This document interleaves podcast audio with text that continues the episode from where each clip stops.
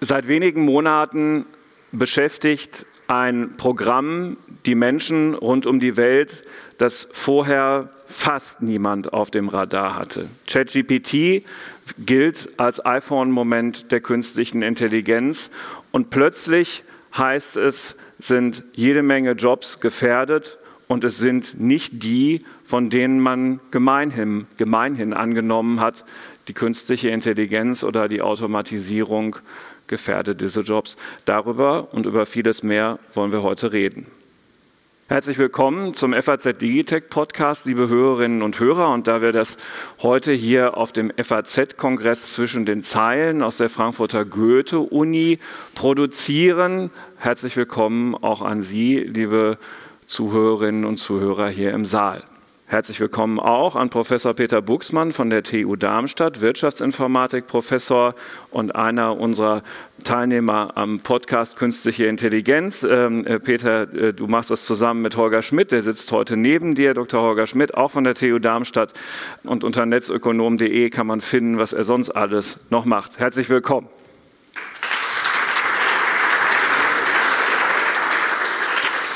So, das ist jetzt nicht der erste Digitech-Podcast zu künstlicher Intelligenz, ähm, das schon gar nicht, und es ist auch nicht der erste zu ChatGPT. Und trotzdem soll man als Journalist nie den Fehler machen zu glauben, jeder wisse immer sofort, worum es geht. Deshalb in aller Kürze, lieber Peter, was ist ChatGPT eigentlich? Ja, ChatGPT ähm, ist eine künstliche Intelligenz, wie du es auch schon, schon gesagt hattest. Und ähm, was sie im Grunde genommen kann, ist, sie kann Texte aller Arten schreiben. Ja, also man kann sagen, okay, schreib mir doch mal einen Text über die deutsche Wiedervereinigung oder schreib einen Text über künstliche Intelligenz.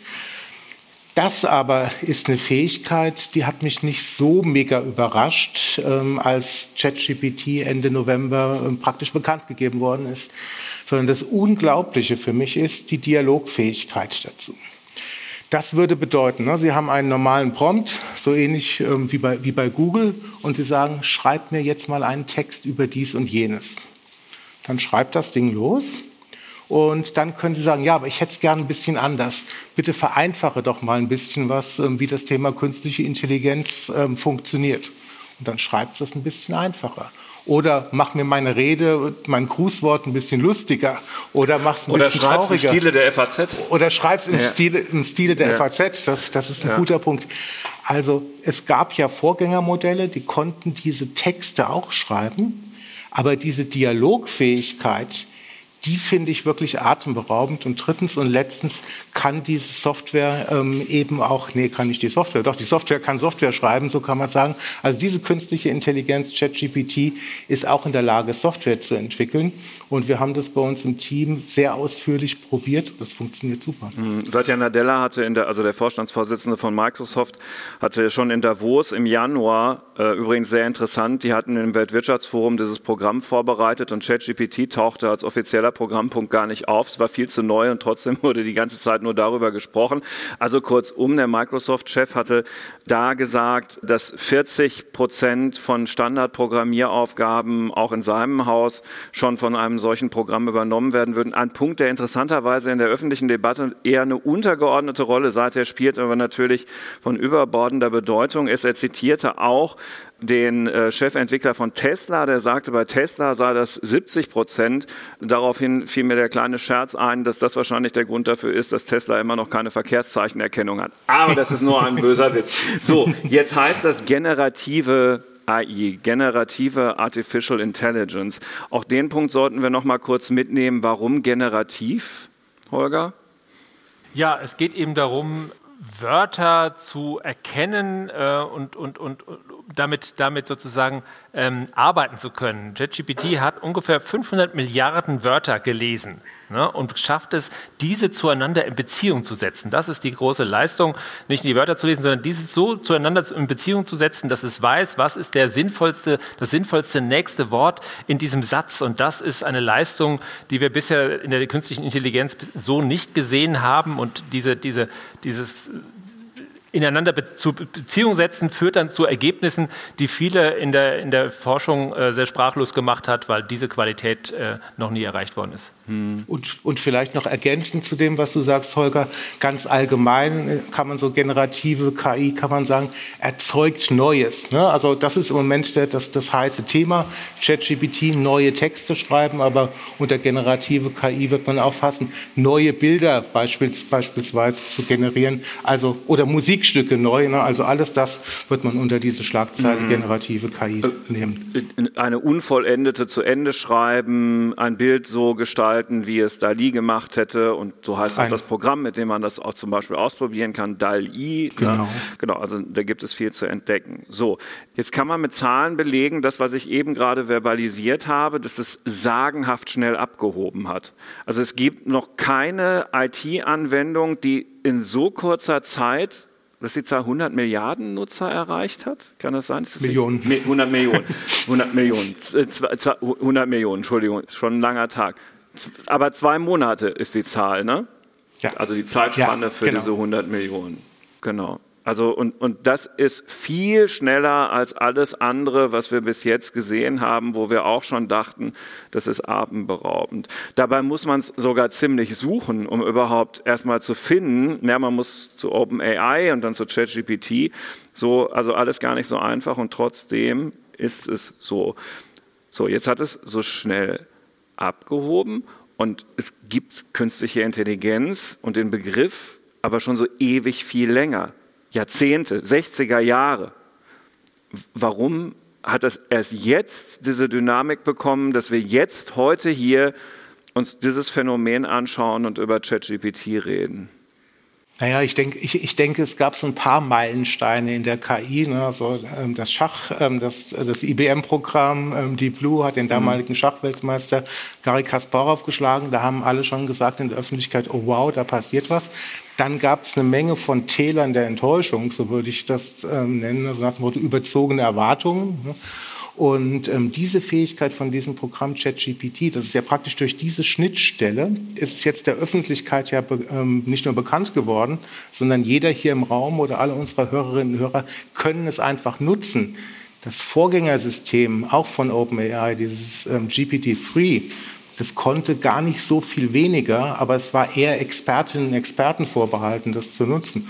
Und das ist auch der Punkt, warum einige jetzt so von der Demokratisierung der KI sprechen. Oder dem ne? iPhone-Moment, weil es plötzlich ja, ja, in die genau. Hände von allen geht. So, aber Cloud Computing hat damit auch zu tun und dass bestimmte Dinge immer ähm, günstiger abrufbar sind an Rechenleistung, richtig, Holger? Ja, das, man, dahinter steht natürlich eine gewaltige Maschine, die, die, die das betreibt. Und äh, da kommt Microsoft ins Spiel, das ist ja quasi der, der Finanzier von, von OpenAI und die haben zum Beispiel, ähm, also der, der, der Chip, der, das, der die Daten verarbeitet, das ist ein Chip von Nvidia, der kostet das Stück 10.000 Dollar. Und äh, um diese Struktur aufzubauen, hat äh, OpenAI gesagt, dafür brauchen wir jetzt mal mehrere 10.000. Ne? Man kann sich ausrechnen, was das kostet. Und die haben sogar, wenn ich das richtig weiß, sogar schon ähm, Quantencomputer im Einsatz, um diese Rechenleistung zu erbringen. Das heißt, das kann man nicht mal so eben klonen, sondern dahinter steht eine gewaltige Cloud-Infrastruktur, um diese Ergebnisse leisten zu können. OpenAI, das habe ich jetzt einfach so einfließen lassen und habe schon wieder den Fehler begangen, den kein Journalist begehen sollte, OpenAI vorher nicht richtig erklärt zu haben oder erarbeitet zu haben mit euch. Das ist also das Unternehmen, das ChatGPT entwickelt hat. Das ist glaube ich, bei irgendeinem Essen im Silicon Valley 2015 unter anderem von Elon Musk und anderen mitbegründet worden um genau das zu entwickeln. Und dann hat aber Elon Musk irgendwann die Lust daran verloren und dann ging denen das Geld aus und dann hat Microsoft da rein investiert und an der Stelle holt ihr mich jetzt wieder ab, Peter. Was muss man zu OpenAI noch wissen? Ja, ich finde, du hast, du hast schon sehr, sehr, sehr, sehr gut eingeleitet, aber die ursprüngliche Zielsetzung, ähm, was, man, was man so liest, war tatsächlich die, Forschung zu machen und aber auch, das war den Gründern sehr wichtig, ähm, ethische Aspekte ähm, zu, beleu zu, beleuchten, also Ethik der KI. Wie weit soll man gehen beispielsweise ne, in den, in den, in den KI-Entwicklungen? Und jetzt war ich dann natürlich nicht, nicht, nicht mit dabei. Aber man hat so in der letzten Zeit halt schon den Eindruck, dass es dann einen gewissen Wechsel in der, in, in, in der Richtung gibt. ChatGPT, danach GPT-4, ein, das Nachfolgersystem. Mhm. Reden wir auch gleich noch drüber, kommt genau, Spieler, dann, das machen wir dann, Dann lassen, ja, genau, dann, ja. dann, dann, lassen wir den, ja. den, den Teil außen vor. Microsoft investiert da rein. Und ähm, was man sich vielleicht auch noch vor Augen führen muss, der Name OpenAI der klingt ja so wunderschön offen und der klingt so wunderschön nach Open Source, nach dem Motto, wir legen alles offen, was wir tun. Also zumindest bei ChatGPT ähm, wird überhaupt nichts offen. Das ist eine Blackbox. Das ist eine Blackbox, ja. genau. Also ähm, für Ihr Verständnis, ähm, der Algorithmus ist nicht offengelegt. Die Trainingsdaten sind nicht exakt offengelegt und der Trainingsprozess, also welche Menschen haben jetzt ähm, dieses System ähm, trainiert, ist auch nicht offengelegt. Also Black Bloc Blackbox mhm. hoch drei praktisch. Mhm. Ne? Das, das spielt wahrscheinlich gleich auch noch bei den Italienern eine Rolle. So, Microsoft hat jetzt Milliarden da rein investiert in dieses Programm und jetzt passiert etwas ganz Spannendes. Microsoft galt sehr lange als sehr langweiliges Unternehmen. Nun ist das unter Satya Nadella schon vorher etwas besser geworden, weil die sehr, sehr viele Einnahmen auf Abonnements umgestellt haben. Office 365 und so weiter überweisen wir jetzt jedes Jahr schön Geld und für andere Dienstleistungen auch.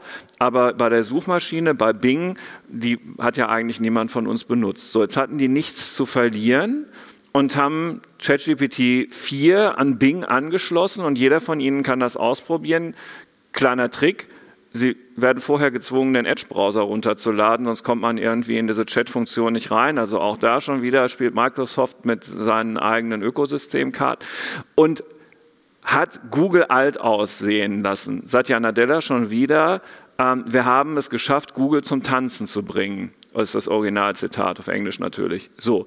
Hat, hat Microsoft plötzlich alle Trümpfe in der Hand auf diesem Markt oder ist das auch wieder nur ein vorübergehender Eindruck, Holger?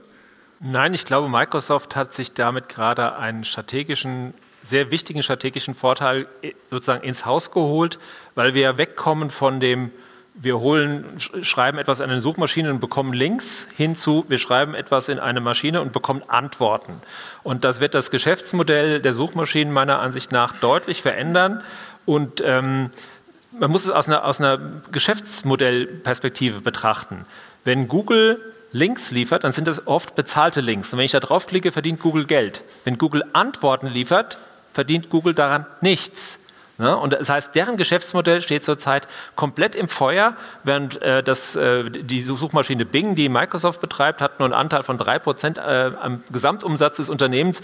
Das heißt, die, bei denen steht nichts im Feuer, die können das natürlich jetzt ausbauen und äh, sind auch dabei. Haben auch keinen Ruf zu verlieren, muss nicht immer alles stimmen. Ne? Die Limitationen besprechen wir gleich auch noch kurz. Das ist, ja. das ist für, für ja. Microsoft ist das sozusagen ein Riesengeschenk, in diesem Markt, in dem sie nichts zu verlieren haben, plötzlich ähm, sehr viel mehr Technik zur Verfügung zu haben haben und äh, den, den Goliath, der quasi Google, der 20 Jahre lang unangreifbar schien, jetzt auf einmal angreifen zu können. Und bei Google hört man, es schrillen alle Alarmglocken laut. Und zu Recht, meiner Ansicht. Das war auch in Davos übrigens schon zu spüren. Auch wenn die nach außen noch gelassen waren, merkte man, dahinter vibrierte es schon. Also ähm, Code Red ich finde es auch ganz spannend, wie Satya Nadella kommuniziert. Ne? Also der, der, kommuniziert natürlich nicht nach außen.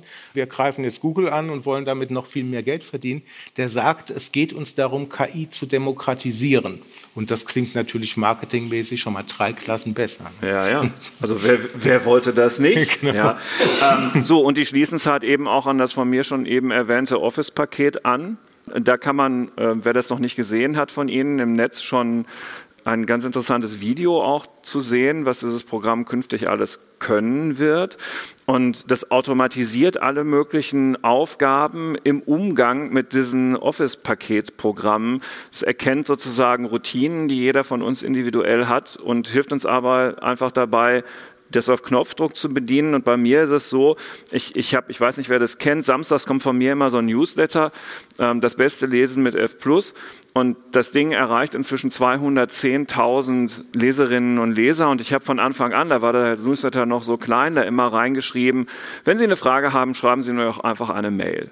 So, und das ist tatsächlich meine echte E-Mail-Adresse, die da hinterlegt ist. Und naja, gut, also jetzt geht das halt nicht mehr an 4000, sondern an 210.000 Leute und blöderweise schreiben auch gar nicht so wenige davon eine Mail.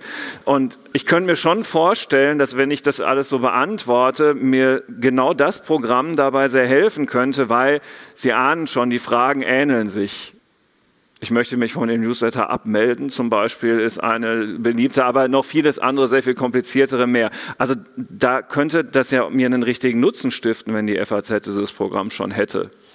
Ja, ähm, ja also Kommunikation ja. ist eine Riesenstärke von ChatGPT. Ich habe das zum Beispiel in meinem E-Mail-Programm drin und dann äh, sage ich nur, wenn ich irgendwie eine, eine Anfrage bekomme, ähm, tippe ich drauf und sage, schreibe eine nette Absage.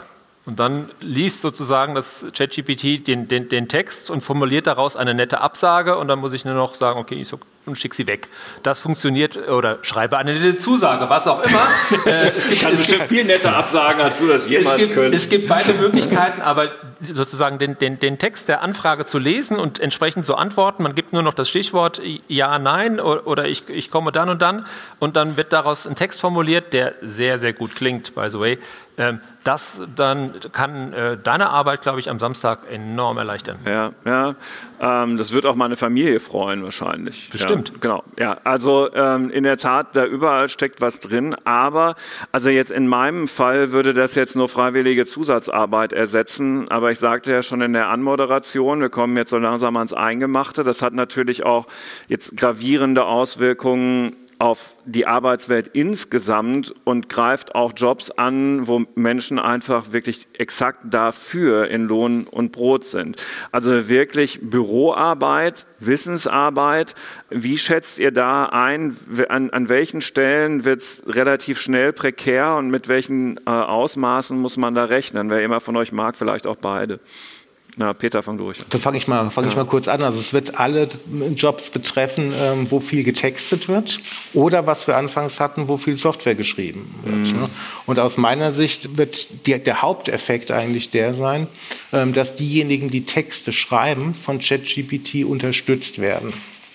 Also ich könnte mir vorstellen, es ist so ähnlich wie DeepL beispielsweise oder Google Translate, wenn Sie ein Übersetzungsprogramm nehmen. Ne? Nach dem Motto, schreiben Sie bei ChatGPT, lassen Sie ChatGPT mal irgendwas vorschreiben. Und dann gucken Sie, also als Mensch lassen Sie jetzt was vorschreiben, dann gucken Sie nochmal drüber, passt das denn so? Mhm.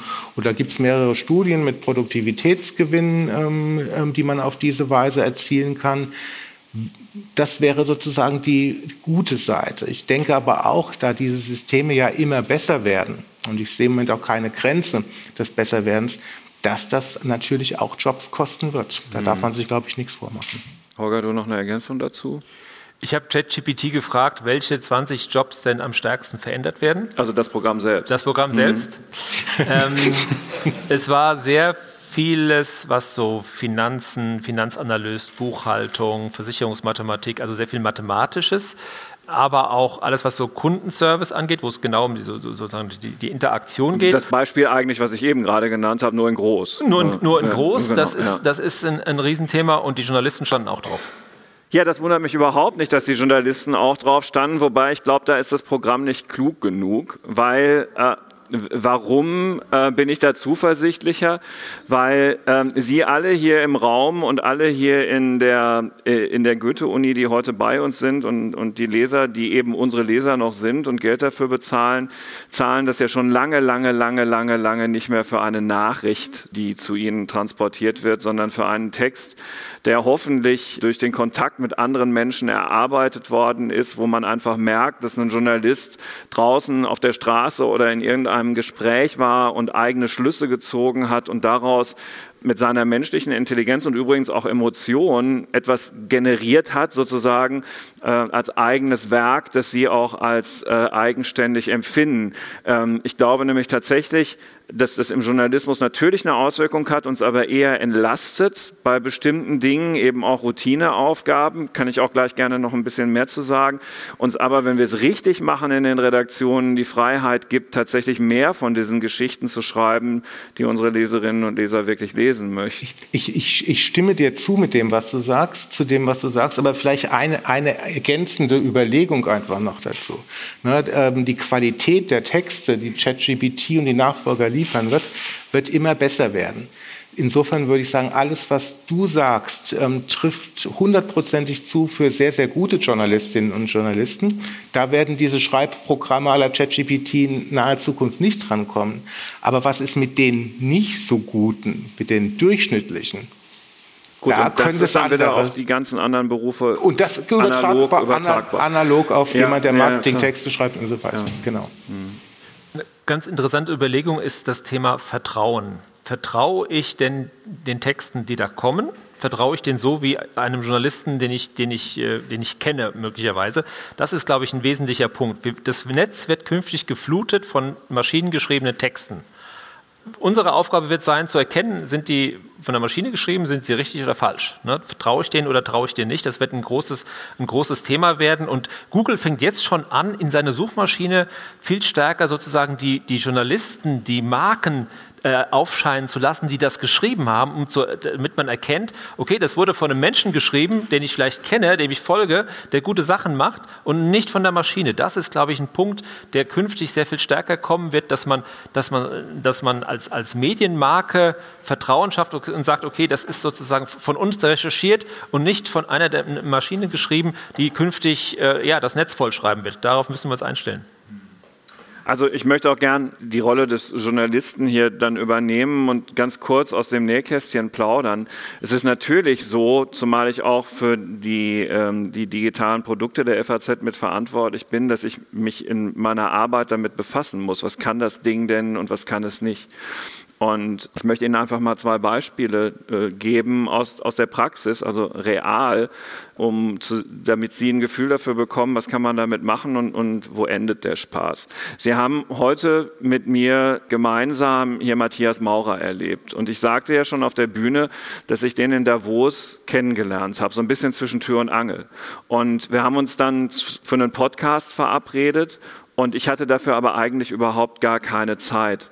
Und ich kannte Matthias auch vorher nicht wirklich. Und ich saß dann an dem Tag, an dem wir uns, nachdem wir es x-mal verschoben war, in einem Panel. Und mir fiel ein, mein Gott, in fünf Minuten hast du diese Aufzeichnung und ich hatte das überhaupt nicht vorbereitet. Und dann habe ich da gesessen und habe mir ChatGPT aufgemacht und halt eben gefragt, wer ist Matthias Maurer? Welchen, an welchen Missionen hat er teilgenommen, was ist im Moment das Programm der ESA und so weiter und so weiter und so weiter. Und ChatGPT hat mir die ganzen Fragen gegeben. Ne, was sagst du dazu, dass er mit einer privaten Rakete ins All geflogen ist? Ne, wonach sollte man fragen, um die Unterschiede zwischen öffentlicher und privater Raumfahrt herauszuarbeiten?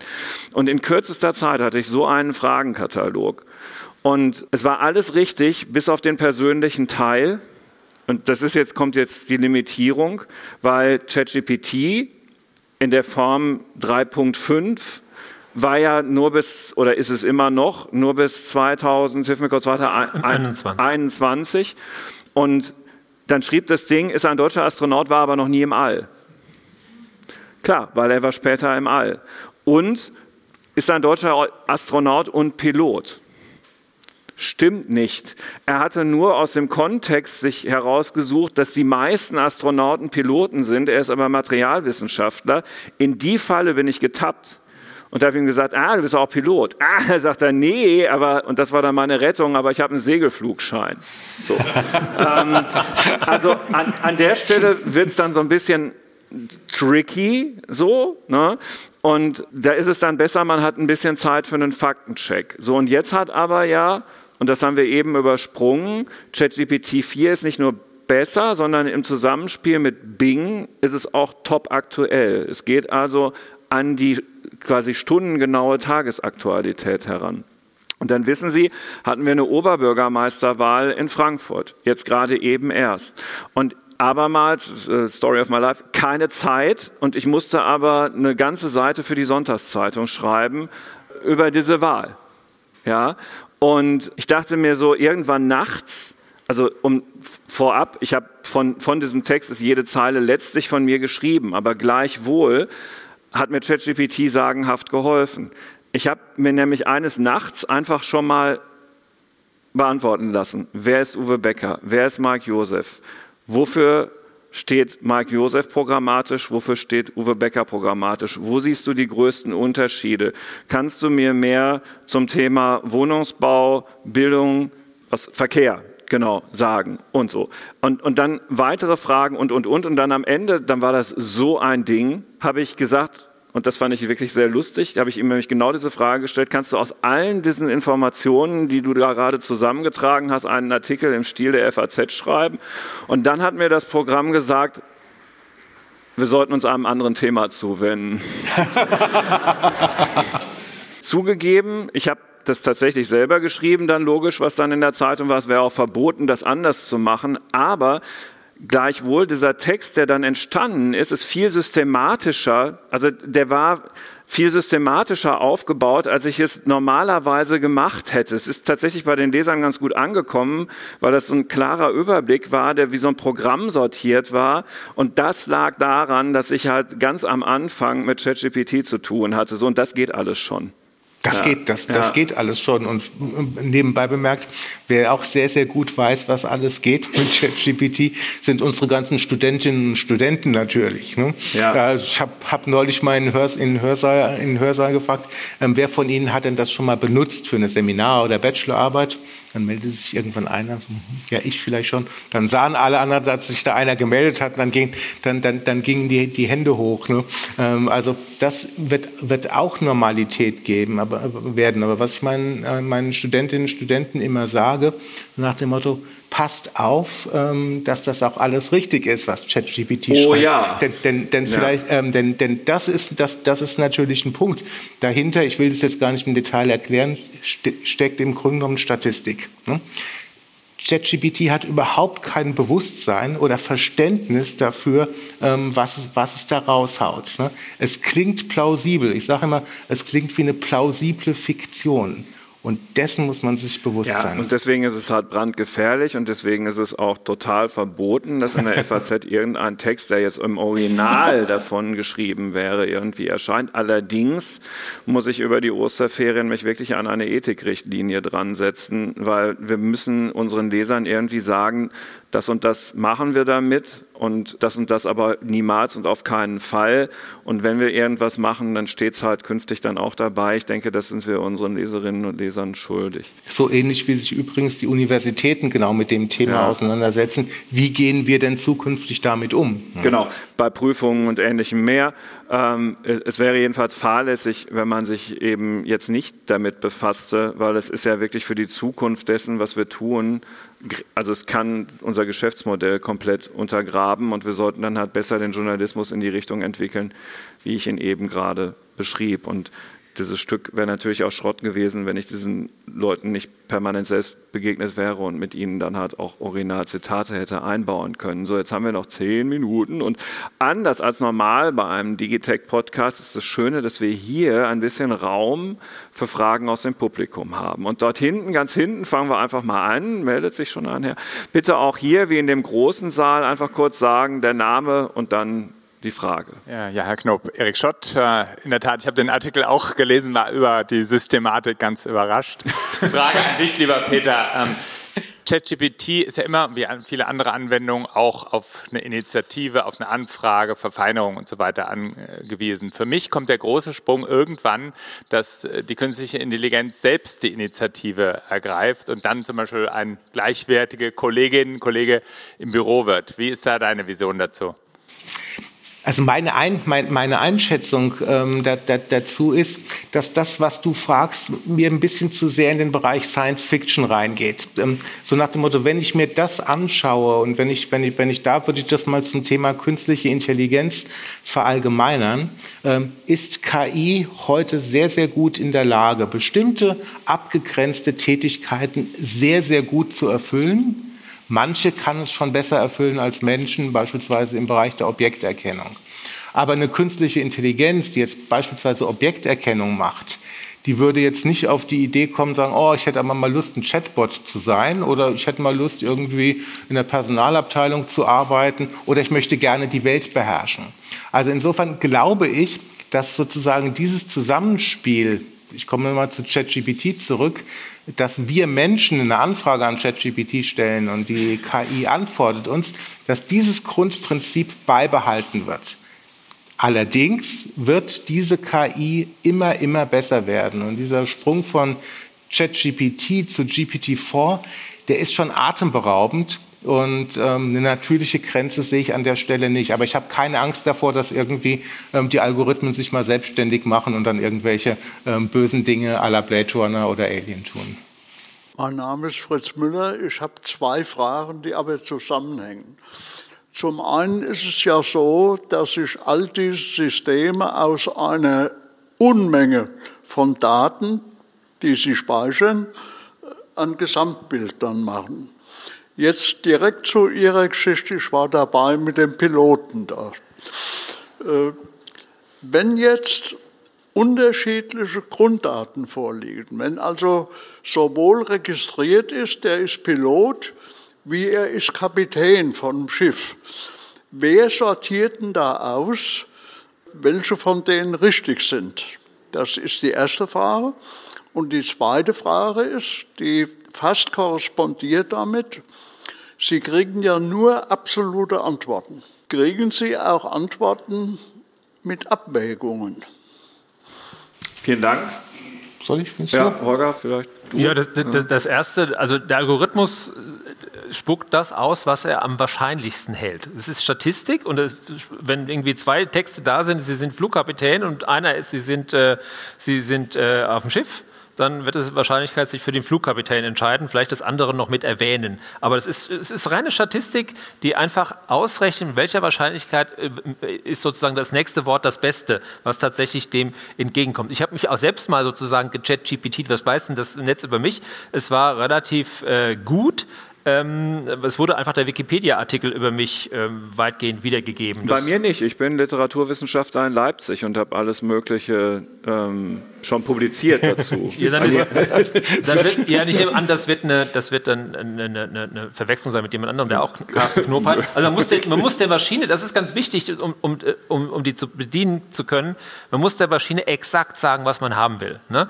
Ich bin ein äh, Physiker, ähm, kenne mich perfekt aus mit Quantentheorie, erkläre mir die Quantentheorie, dann bekommen Sie eine ganz andere Antwort, als wenn Sie sagen, ich bin ein Zehnjähriger, der äh, für die Schule äh, ein Referat schreiben muss und erkläre mir die Quantentheorie äh, auf 97 Zeichen. So, dann kriegen Sie eine komplett andere Antwort. Das heißt, Sie müssen der Maschine sagen, wer Sie sind. Und das ist der, der Punkt, glaube ich, der ganz wichtig ist, den wir auch sozusagen alle lernen müssen, um damit sinnvoll umgehen zu können. Oder so, wenn Sie so, so, so, einen Satz zum, zum Thema Java hätten, dann müsste man den Kontext halt mitgeben, ist es jetzt eine Insel oder ist es eine Programmiersprache? Ja. Und zu Ihrer zweiten Frage eine ganz kurze Antwort. Ja, es erfolgt eine Abwägung durch ChatGPT. Sie können ähm, ChatGPT fragen, was hältst du oder welche Argumente gibt es für oder gegen erneuerbaren Energien? Und dann kriegen Sie eine, eine relativ abgewogene Spiegelstrichliste, ähm, was natürlich dann vielleicht auch jemandem, der einen Artikel drüber schreibt, helfen kann. Jetzt gibt, haben wir noch Zeit für zwei kurze Fragen und zwei kurze Antworten. Die beiden Herren da links und rechts. Herr Knob, Sie sprachen eben davon, dass in Italien der ja. äh, ChatGPT abgeschaltet wurde. Können Sie an die Hintergründe noch mal sagen, was da die Beweggründe waren? Genau, also ich habe es tatsächlich äh, quasi eben nur zwischen Tür und Angel euch nur zurufen können und hoffe, dass ihr in der Zwischenzeit mir die Rechercheaufgabe abgenommen habt. Ja, habe ich natürlich gemacht, ist klar.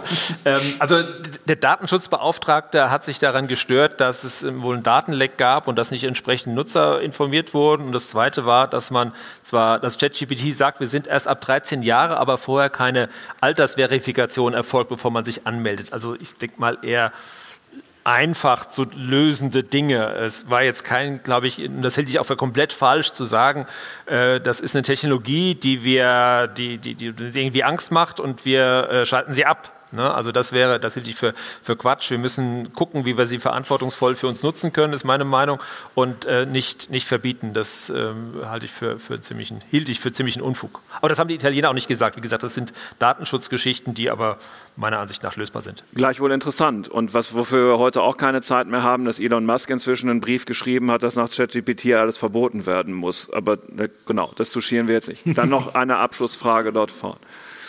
Ja, mein, mein, Name ist Kurt König aus Frankfurt und ich beziehe mich auf einen Artikel, der heute in der FAZ erscheint, im Wirtschaftsteil. Da haben Sie mir schon was Und da voraus. steht, dass eine deutsche Firma namens Alep Alpha ah, mithalten SAP. kann, genauso gut ist ja. wie ChatGPT. Und da wäre meine Frage, wie ist diesbezüglich Ihre Einschätzung? SAP will da ja mit etwas Geld nicht so viel wie Microsoft einsteigen.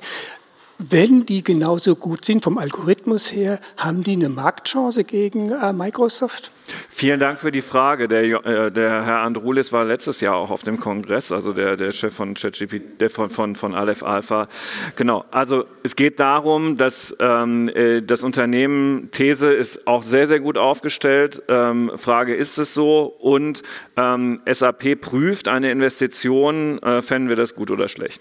Also ich kann das ähm, aus der Sicht der SAP hervorragend ähm, verstehen, also genau diese Investition prüfen. Und 100 Millionen ist jetzt für die SAP auch, auch, auch nicht die Welt. Also sich Know-how im Bereich ähm, künstliche Intelligenz dazu zu kaufen, das ist ja das strategische Ziel, das macht absolut Sinn.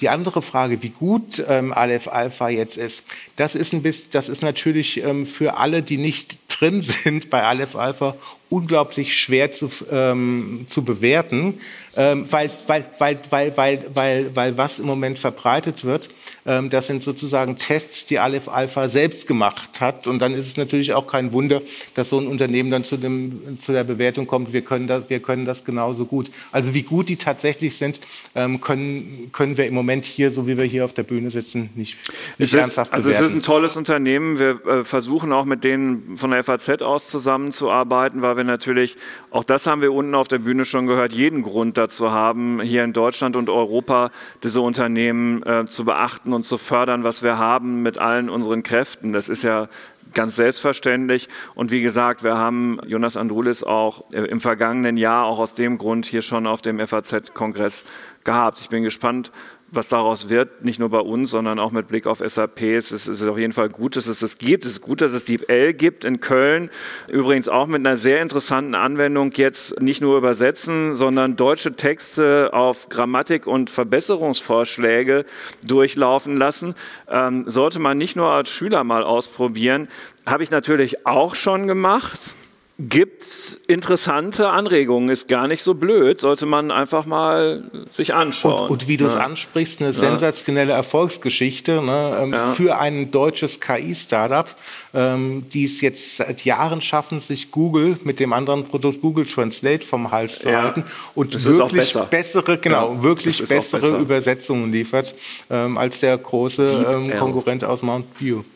Es besteht noch Hoffnung. Wir haben leider keine Zeit mehr für eine weitere Frage. Ähm, meine Bitte wäre nur, und ich glaube, ähm, ihr beide teilt das, schauen Sie sich's an. Benutzen Sie dieses Programm. Erfahren Sie mit Blick auf Ihre eigene Arbeits- und Berufswelt, vielleicht auch privat selbst, das ist ja eben für jedermann nutzbar, was damit geht. Finden, bekommen Sie selbst ein Gefühl, ähm, wenn Sie in einem Unternehmen arbeiten, probieren Sie es mit konkreten Fällen aus, so wie ich es jetzt auch gemacht habe, weil es ist wirklich eilig, darauf Antworten zu finden und mit den Kolleginnen und Kollegen darüber zu reden. Nutzt es dafür, aber lasst es bitte dafür sein und so weiter und so fort. Es ist, wir dürfen da keine Zeit verstreichen lassen.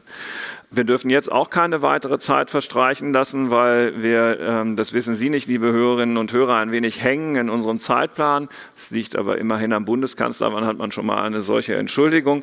Ähm, vielen Dank auch Ihnen hier im Saal, dass Sie gekommen sind und weiterhin viel Spaß. Vielen Dank.